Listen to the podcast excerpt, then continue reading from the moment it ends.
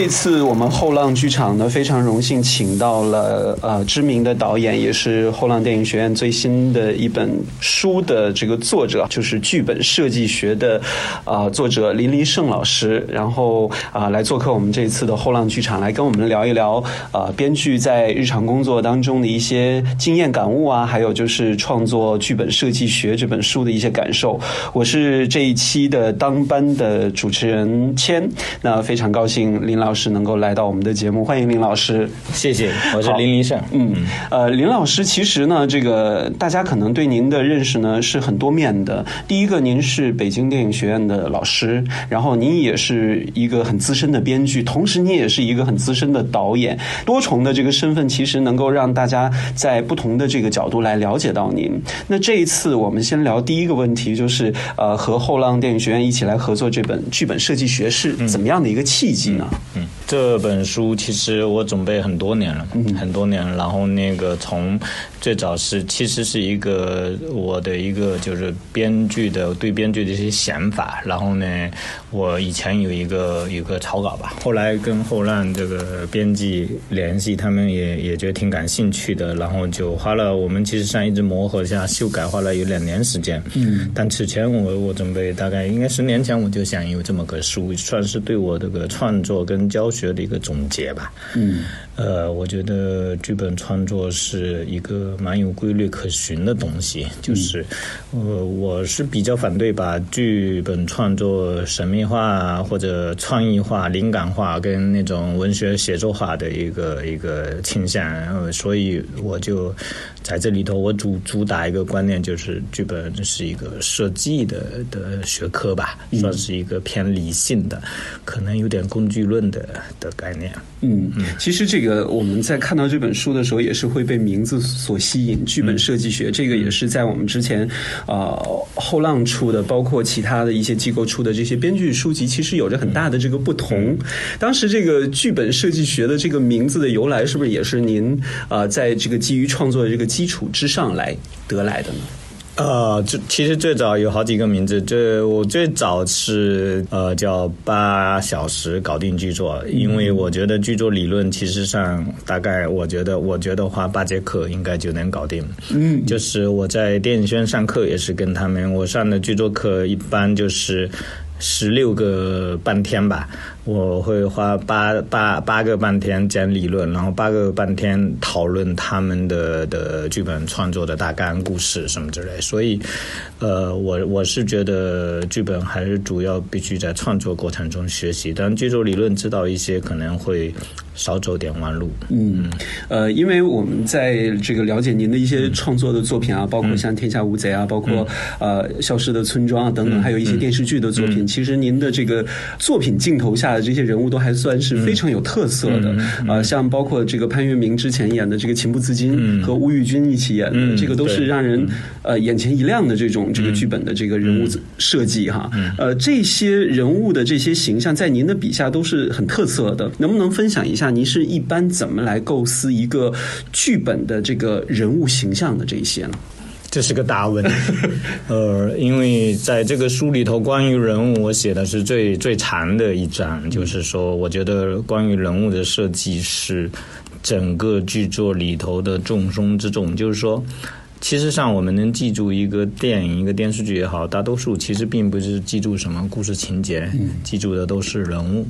所以，其实上在创作的时候，首先要想到人物，当然。编剧寻找人物的这个创作的各种个性特点，他的缺点，包括他的成长的道路，那么可能最终还要导演来完成，嗯，就是因为涉及到演员的选择，导导演他的定位，但是编剧可以给这个人物一些基础的背景啊，给他一些台词、潜台词。给他一些，特别是缺点，就是在我这书里头，我重点讲了人物。我们其实上要想，要想更多的是人物的缺点跟欲望。嗯，当然，我们现在的人物大都大量的会比较正一些，但是我是觉得，我在创作一个人物的时候，往往不是在想他有多神奇的地方，我首先在想他的欲望是什么，他的缺点是什么，因为。就是把咱比如说从那个电影《七武士》来说吧，那所有的人物都栩栩如生，嗯那么所有的人物都有缺点，是吧？所有的人物都有农民有农民的欲望，武武士有有武士的。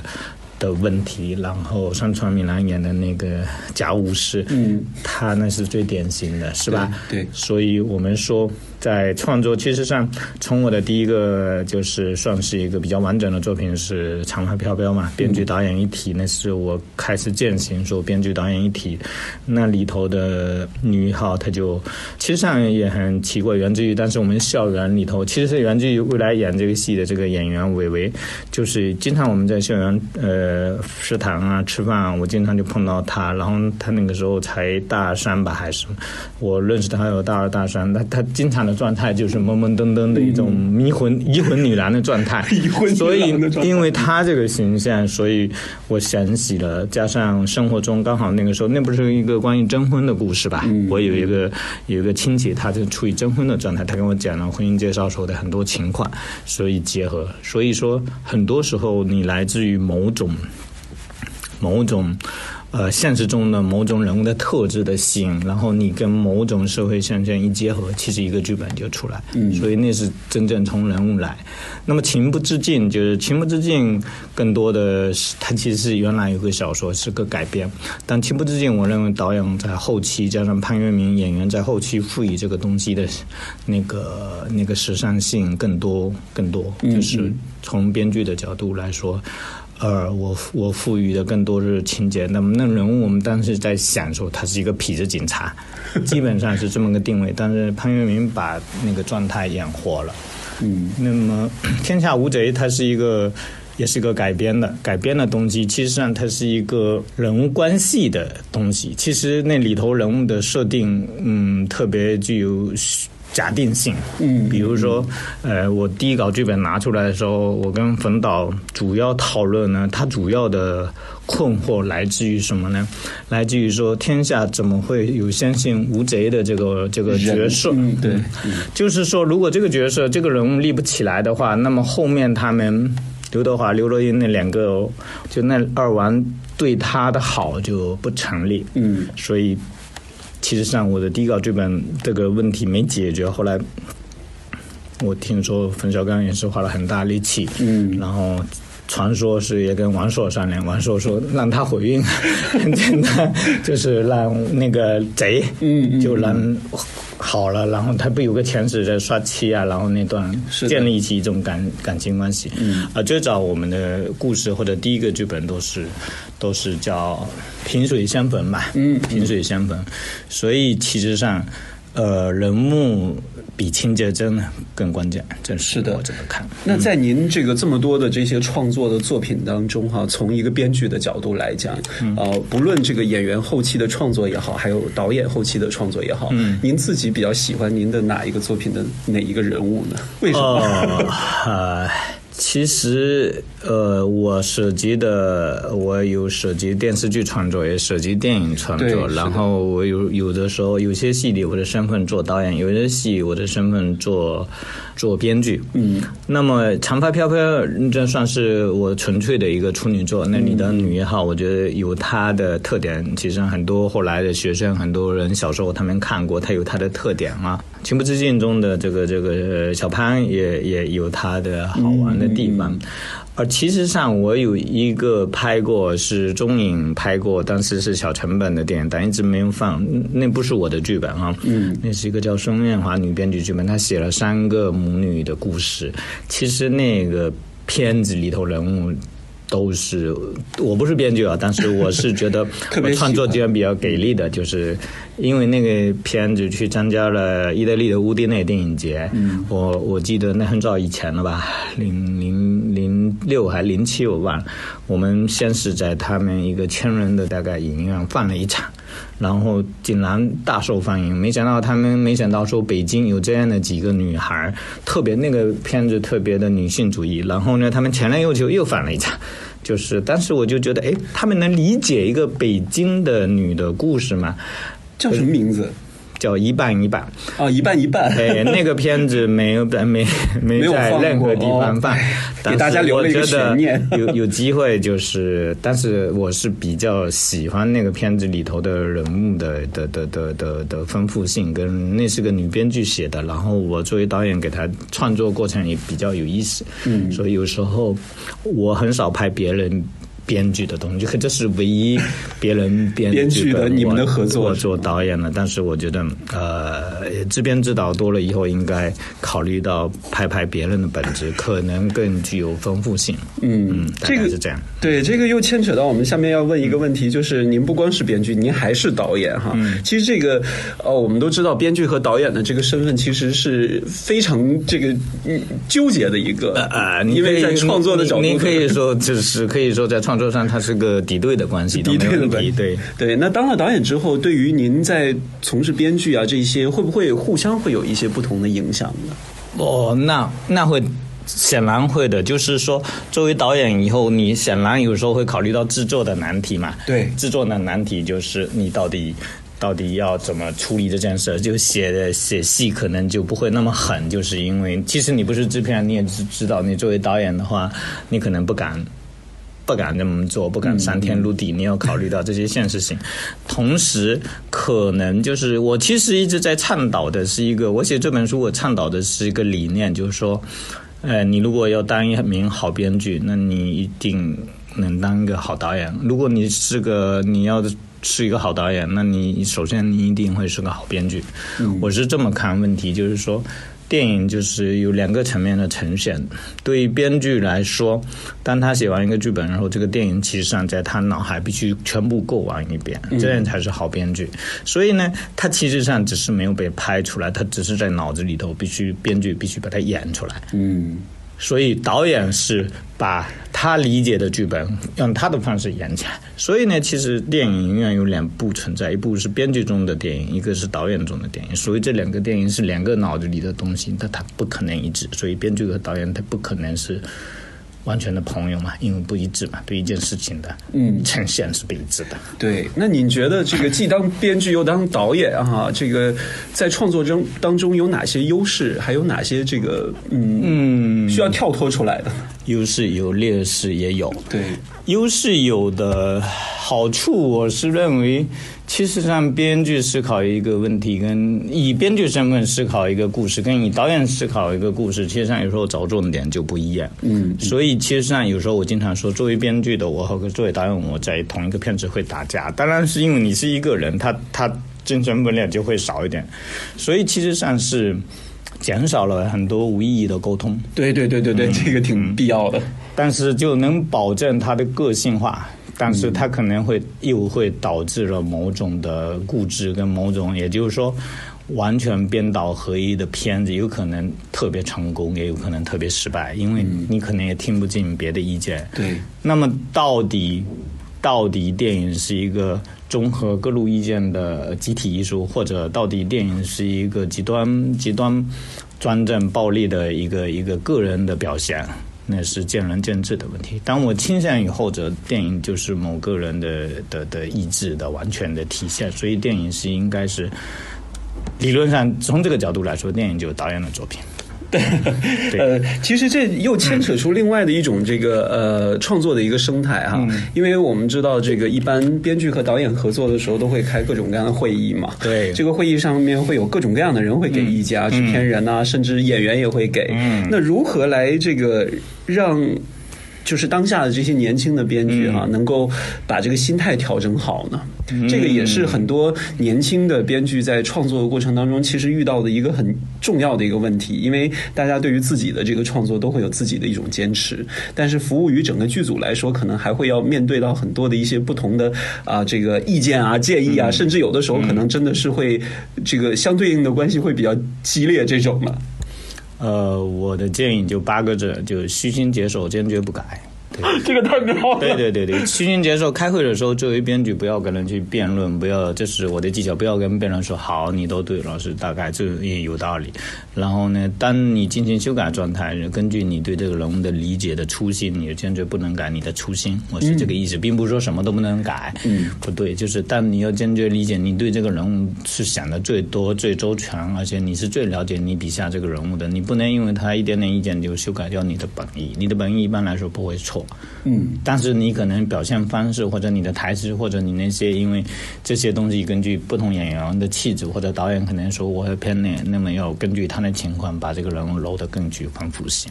嗯，初心不能改。嗯，初心不改，其实这是一个编剧必须要对对要有。你要改了，你如果这个改了就动了你自己的根基了，那么你的剧本未来你就不要骂说自己就被被改了或者不是我的东西什么，因为你自己把根基动了。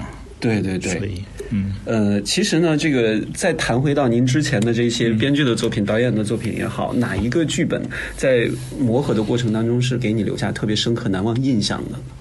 其实上。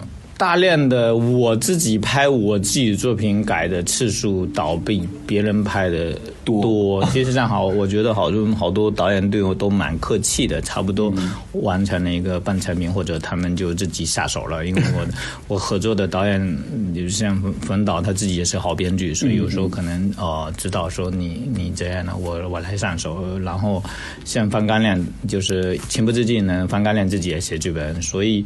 理论上来说，他们可能要的更多就是你一个基本的构架、雏形跟走向，然后他们就有自己的喜好。所以，其实上我我很少，我也没有被经历过这种被关在宾馆反复改。我可能比较幸运吧，合作的比较多的算明白的导演，电视剧张建栋导演，还有那个。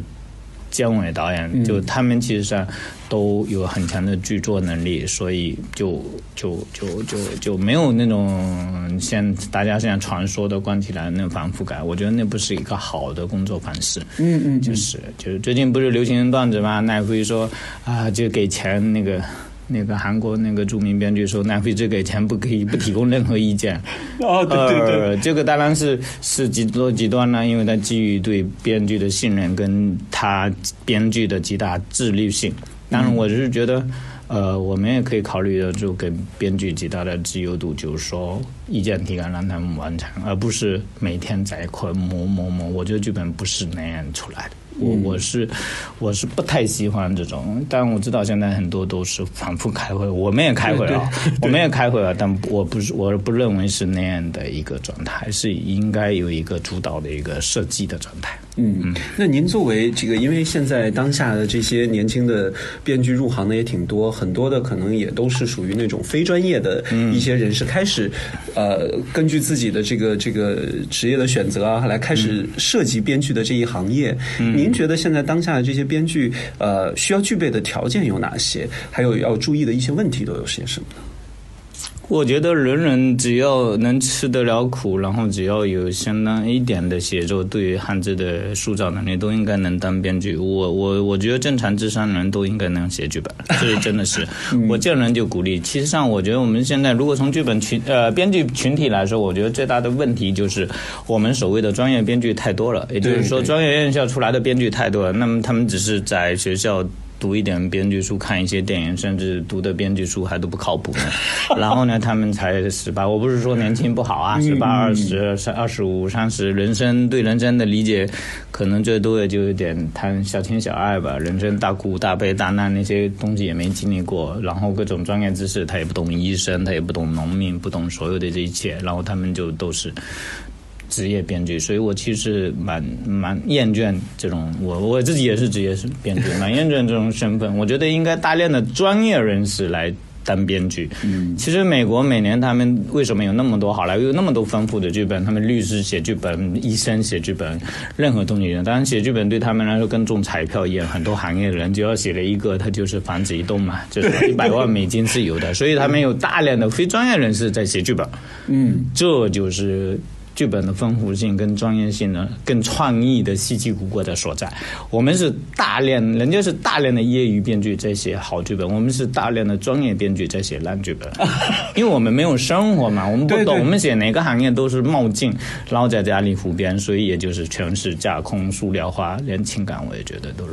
所以我觉得，我觉得当下的问题就是一切来自于胡编乱造。嗯，那您在这个创作剧本的这个过程当中，呃，会是怎么样的一个状态呢？其实这个应该也是因人而异的一个问题。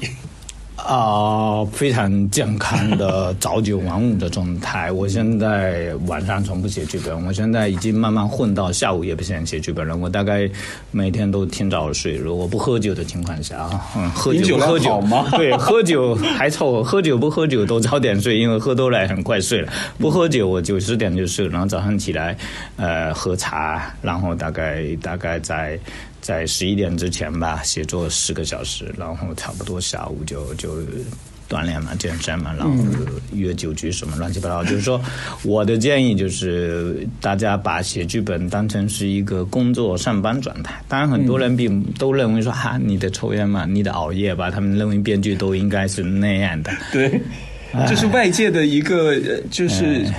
既定的一个假象，哎，对，当然了，有些都需要编剧跟塑造人物也需要上瘾性嘛，有的人需要酒精，有的人需要。需要不同的需要抽烟嘛？最近那个好莱坞那个那个曼克那个你也看了嘛？那么他需要大量的酒精来，那么其实上是因为编剧需要上瘾性。嗯，其实上并不是说他是用这个酒精能产生灵感。我从来不觉得酒精 能产生灵感，酒精只能只让我睡得更快啊。所以我认为写剧本，我反正我个人写剧本是把它调整为一个上班一样的健康状态，身体很好，很精神，然后。早上写，然后每天所谓出活四个小时就够了，而且不要写的太兴奋。我们一般晚上不写剧本，原因是兴奋了真的睡不着。所以我至少到目前为止，我不怎么失眠，我是难得睡眠挺好的编剧，这个我是很自豪的。嗯，对一般编剧睡眠都不好，因为他们夜里十二点写剧本兴奋了，那当然三点都睡不着。嗯，然后就变成了一个昼伏夜出。对对对对，我我我我拒绝这个状态。嗯。这个再说回您之前创作的这个作品，之前我们刚才谈到的是关于人物的一些一些设定，呃，其实这个空间的设定也是一个很有趣的一个一个呈现，特别是在呃《天下无贼》这部电影当中，因为它是在一列列车里嘛。那在您的这个剧本设计学的这个新书当中呢，也谈到了空间的这样的一个话题。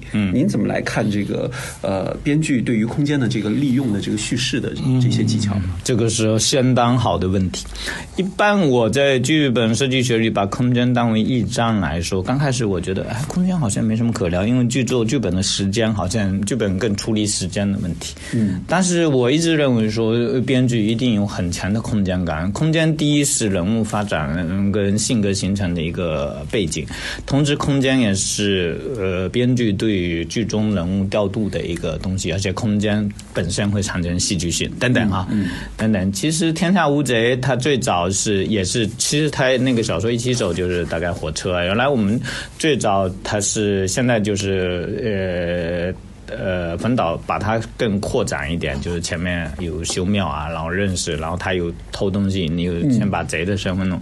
最早的原小说我们更限定一个火车，然后到了火车之后，中间有一个有个到达的一段一段戏，这是我最早的剧本设计。我当时更纠结于这个这个。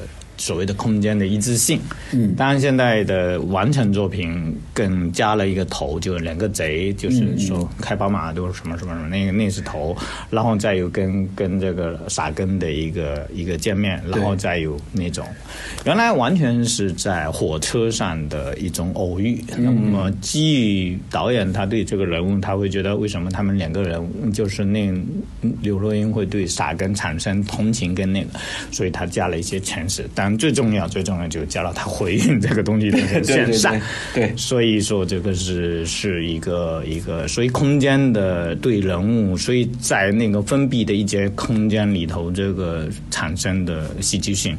他就人物在这里进出，性格在这展开，其实是、是是有有空间的极大的。包括剧本设计学里头，我其实上用大量的贾樟柯的电影的空间来分析剧作，因为我们也知道，其实贾樟柯最早是编剧，那么他基本都自编自导的，所以他在空间的表达与。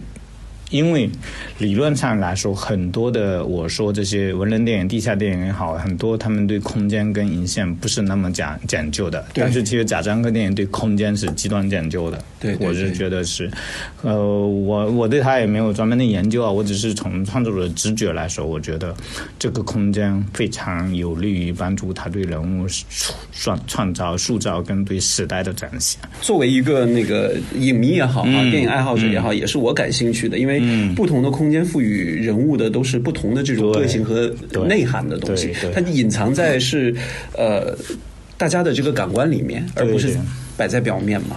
对，那你看《少年派》里头对空间的展现，也是对对。人物的性格也是极致的作用。其实上，所以就是编剧要考虑到这一点。如果你考虑到不这一点，你的剧本的设计其实上就没到位。对对对，人物到底他是做一个什么颜色的椅子，在一个什么样的状态，两个人之间形成的这种张力关系什么样？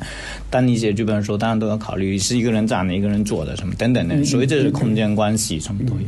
所以我把空间列为单独的一节一章，也也也也好好做了一些阐述。嗯，因为我之前这个了解您，呃，您的这个剧本创作哈，包括您自己的这个电影创作，其实风格类型都是很不同的。嗯呃，有这个一些比较写实的，也有一些爱情的，也有一些文艺的，还有一些商业的，包括这个《百万巨鳄》这样的一些这个怪兽级的大片。嗯，呃，其实呢，很多的一些朋友对于现在这种商业电影的这种认识，都已经开始有了不同的变化。嗯，您算是这种类型比较早期的一个尝试的一个创作者。嗯，呃，而且好像也有听说您想要重有重拍的这样的一个想法。嗯，为什么会有这样的一些想法？而且现在当下在作为一个这种商业大片的这种呃这个这个作品的这种创作，跟以前肯定又有不同的这种感受了。呃，我我最近岁数大了，我也在反思 我的前半生。我觉得我涉猎的事儿有点多，就是我可能是一个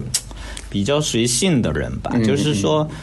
呃，昨天我们还几个朋友喝酒聊天，我们就是说每个人都有他的性格特点嘛，性格及命运吧，性格及人物。就是我可能干一件事久了以后，我会有点厌倦了。所以，其实当导演的来历，并不是说我有多大的权利，当导演的来历就是我对于纯粹做编剧厌厌倦。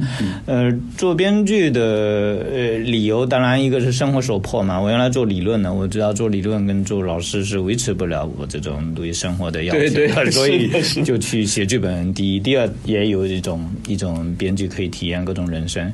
所以呃，说到这个怪兽电影，其实上也是来自于，其实上最早的并没有那么多想象，就是那个是摸索出来了变成的一个怪兽电影。最早是人跟动物之间关系的电影，我们最早还想着用模型、用真鳄鱼来拍，后来发现说只能用细技能解决。刚好我们处于戏剧刚好能完成，而且完成的还可以的那个时间点，其实是挺好的。那都前十七八年前、十年前的事情了。嗯，所以呃也是偶然吧，并不是说我对这个怪兽类型有什么研究，而是我其实在写一个人跟动物之间的关系的。我我这是也是目前我比较感兴趣的一个类型吧。嗯，如果有机会，可能再讲一个吧。更再讲一个对对对，就是我现在我都我在寻寻找我的兴趣，我不知道我。我是什么兴趣？我是什么样的人？我应该写什么东西？我能写什么东西？说实话，嗯我已经嗯，就是喝酒睡觉、健身好多年了，然后主要是写剧作书。真的，我花了前呃跟后来磨合了两年，我在此前已经有一年大概一个暑假吧，我花了两三个月吧，我能收罗得到。中文啊、翻译成中文的这个这个好莱坞剧作书都看了，然后以我原来读历史的这个严肃劲都做了再抄，然后然后我觉得放在我这个对剧作的思考，所以。所以这个这个这个剧本设计者，我我安利一下，推销一下啊！这个是我真的真的是教学跟实践跟跟也是闲极无聊。我说我那我写本剧作书看看吧，也许因为我普通话不太好，我觉得老了以后我可以当一个剧本讲师，呃，存活于世也挺好的。当当写完了就 pass 了，我现在还是想以编剧导演身份再混几年。呃，其实我是觉得大家这个在不同的这个角度来读您的这个书的时候，其实都有不同的收获。无论是呃专业的编剧也好，还是编剧爱好者也好，都能够找到其中非常有趣的一些点。而且这本书比较特别的就是里面不光是文字，还有很多的一些。些这个影像的图片的资料嘛，对对对，这样呢也是一个更加让大家直观去了解到您的这个理念的一个很重要的一个方法。嗯，差不多把我喜欢的电影都涉及到。我现在为了这个书又做了一套更完整的 PPT，也就是把我最新的一些东西设计了。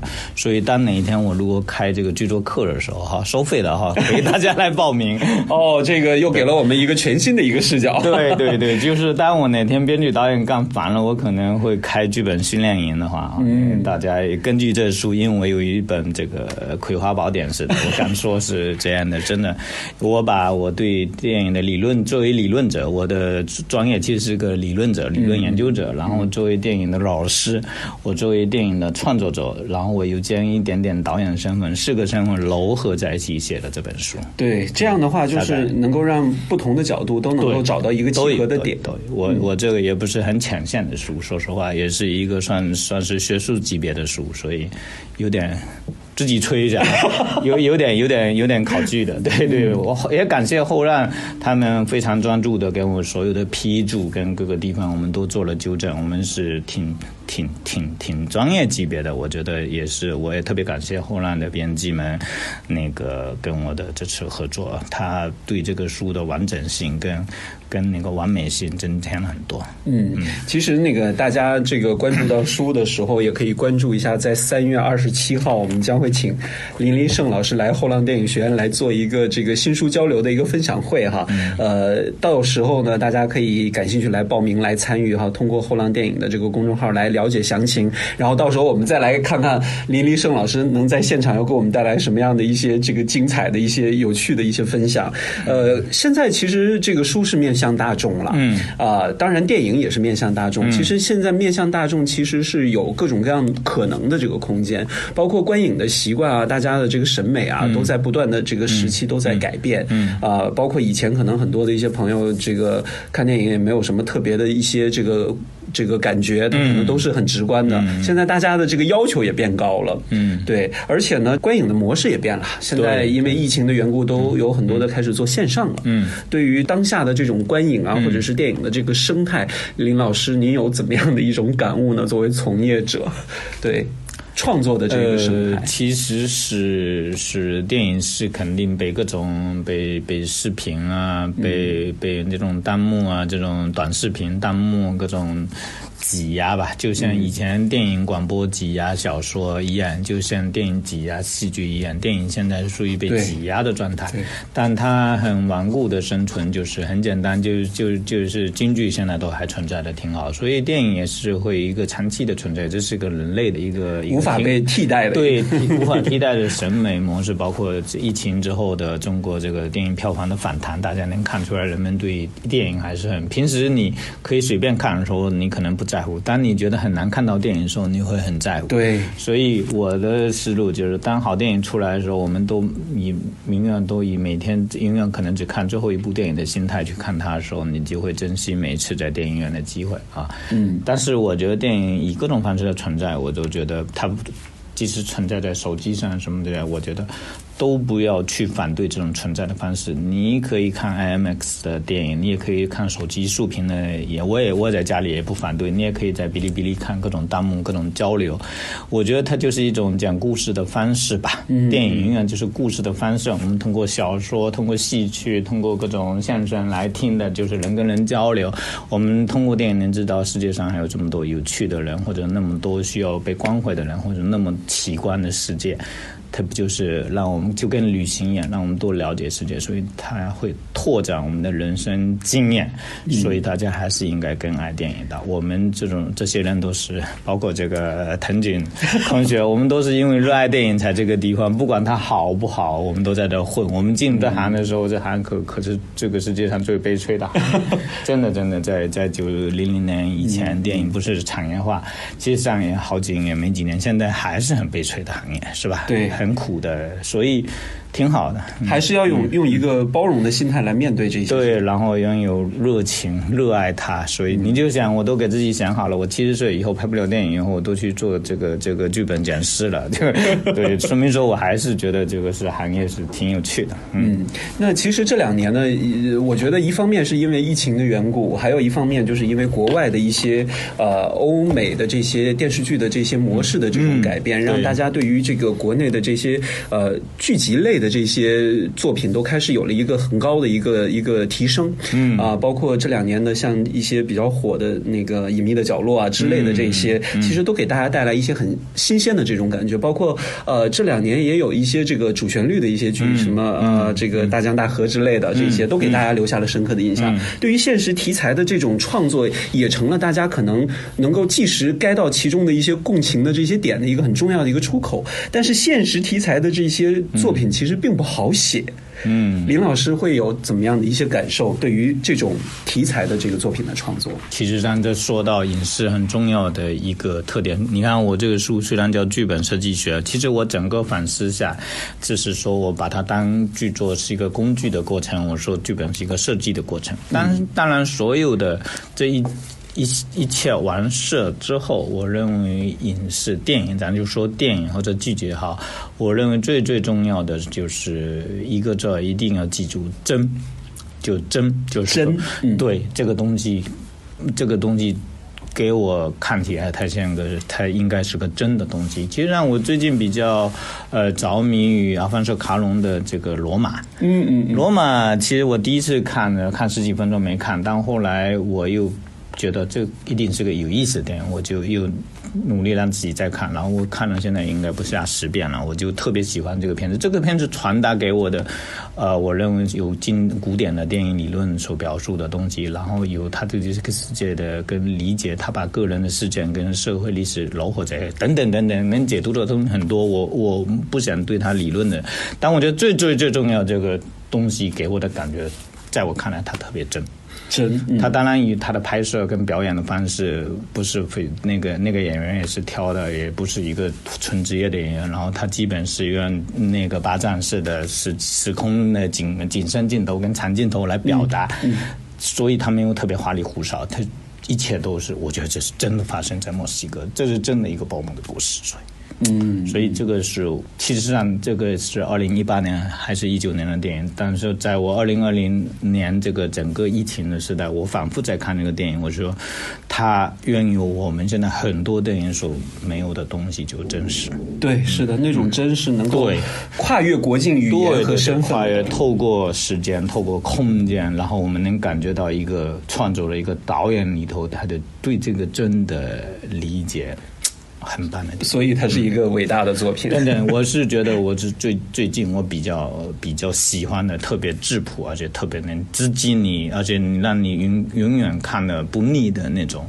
电影就看我我反正我最喜欢的电影是《七武士》，我觉得永远看的不腻的原因是 它在一个极半的呃情节戏剧性，我是喜欢戏剧性的，我讨厌没有戏剧性的作品。那么在极大的戏剧性之下的人物的展示，把那个年代的武士，呃跟呃就是三波人都写的活灵活现，就把人物是的，是的，罗马有那那个东西，就是他把那个年代的人物写的多真实。是的，这种真也是应该在文艺创作作品当中，无论是编剧也好，演员也好，导演也好，都应该要去把握的。你看《大江大河》《山海情》，他们还有我们《娱乐的距离》，还有《隐隐蔽的角落》，这几个我都看了。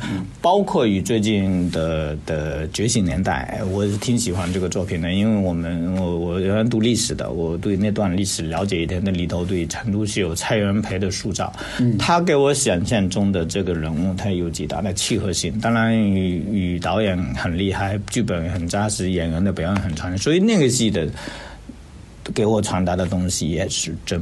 嗯嗯，这个世界就是说，很多时候，比如说跟平台各个地方聊天，说，哎呀，那要快，要几分钟，要三分钟。我觉得错了，要真，真的什么都快，什么都你就能共情。你你为什么你为什么要快？因为你假，你慌，你弄魔术，你要骗人，所以你不快没有障眼法。但是你如果是个很真实的东西，公众观众很快就被带入，就相信这件事。所以我我老觉得现在所谓的快快快，就是原因就是你不自信，你你在耍魔术，你要骗人，所以你要要手法要快。嗯嗯嗯。很快看完了以后，又什么都没留下，那个就是技术先行了嘛？对呀，对呀，所以他忘了电影影像最能打动人的真。所以编剧我也认为要真，所以要体验生活。所以我说要非职业的人再来写剧本，而不是我们职业编剧。职业编剧你只了解学校那点，你了解情感那点事儿，所以除了写的那些你写不了。医生写不了，到底医生为什么要做医生？你写不了。我现在在写医生戏，我怎么采访我都了解不了医生。哦，就毕竟还是隔行如隔山。我特别希望能找一个医生编剧跟我合作写个医生戏，但是我们的医生好像很忙，他也看不上编剧这点钱吧，好像 所以也没有医生愿意来当编剧。我一直跟医生朋友说，能不能找个医生一块来合作编剧，也挺挣钱的。很很忙，他们做手术很累，他没有救人，他没工夫听你白扯，而且觉得你们很鬼扯的。我们 我们，我其实有很多医生朋友，当然他们因为都是太牛逼的专家，我劝他，我可以跟你提提意见，你让我们给你创作打住吧。嗯嗯，对于利益也是编剧这个行业很重要的啊，因为毕竟通过自己的这个心血凝结出来这个剧本是需要给自己带来赚到钱的。呃，除了赚钱这一方面呢，这个版权的问题也成为了最近。特别热议的一个话题。作为一个编剧，怎么样来保护自己的剧本？比较我们现在比较简单的逻辑，那个在北京安和宫有个中国版权中心，你就拿那去注册一下，也就会是。这是最简单方法。我觉得最近没那么可怕，就是年轻的编剧朋友，如果你有剧本要给人看，你在那注册一下，然后留下一些证据，我觉得也比较少刻意去抄袭。你别不要因为。怕被抄袭，你就东西不给人看，那就错了。对，那就错了。就所以我觉得，呃，版权意识我们肯定在更好的，呃，在越来越好的这个这个过程中，所以不不太慌。我我觉得怕的是你没有好主意、好剧本，而而不是怕你怕被抄。嗯，抄袭对对，需要你要有这个鲜活的灵感。对对，就怕的是你没有好的剧本，你不用担心自己被别人剽窃去，没那么多，而且。我觉得现在版权保护还可以。嗯，那最后一个问题就是，林老师，您觉得一个编剧怎么样才能保持自己对于这种创作的新鲜状态的这种感觉呢？是要多看多听多？我觉得。他应该需要穷一点吧，就是没钱一点就就。我觉得伟大的作家都是比较困苦 苦闷的时候，编剧也一样，就是就是大量的好莱坞那些成名编剧也最后也写不出好东西，就是因为那生活太富足了，对，富足了。我觉得。世界上其实世界其实上都是比较呃芸芸众生是真实的世界，所以理论上来说，创作者呃如果到了一定的成名，咱们就是说名利双收的创作者，很难体验到芸芸众生中就不他会不知道大米多少钱，没经过超市，所有东西他也就是变，这就是我们说大家都缺失症，我们每天都要警惕自己，就是说能能跟就是能真实的了解这些。真实的想法，所以我们大量都靠你以前的记忆，贩卖你以前的记忆，还有你道听途说，或者你听朋友说要那个，但是你其实上很多时候，当你拥有一定的经济基础跟社会地位，跟你的生活就慢慢的跟真实生活在脱节中。当然了，你现在也是真实生活啊，不是他不是可能跟其他人都，我是个人认为是的，真是最重要的真。嗯嗯，你看我们这一次的访谈，这个林老师反复的在说真这。这一件事，就可见，呃，作为这个编剧也好，还是这个其他的影视创作也好，真才是让自己的作品保持有鲜活旺盛生命力的一个很重要的一点。啊，今天特别感谢林黎胜老师来我们的后浪剧场做客，我们特别期待三月二十七号啊，您能够带着您的这个剧本设计学来我们的后浪电影学院，和大家一起来更多的沟通和交流，然后来分享更多有趣的一些故事。谢谢林黎胜。郑老师，谢谢。哎，谢谢侯浪，谢谢。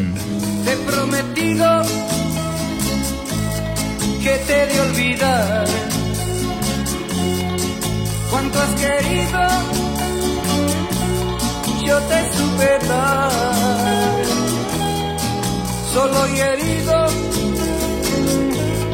así me dejas, sabiendo que mañana irás con otro al altar. Llorarás, llorarás por tu capricho, si yo sé que es a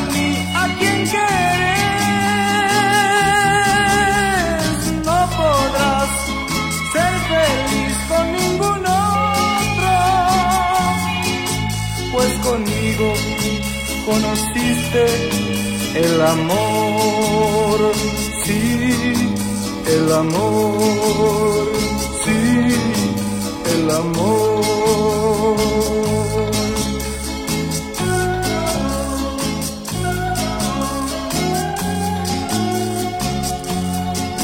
Si volvieras los ojos atrás hasta aquel momento en que nos conocimos,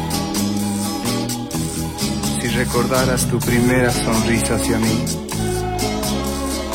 estoy tan seguro que te encontrarías con tu verdadero amor como yo lo encontré en ti. Te he prometido que te de olvidar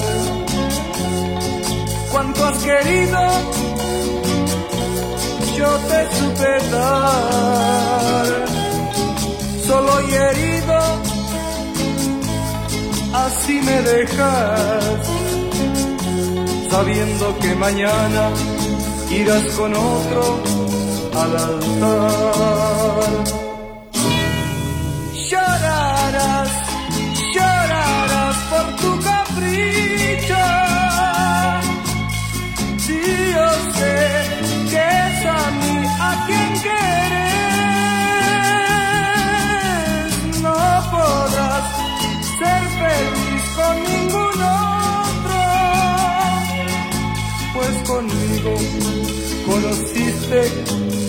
Amor, sí, el amor.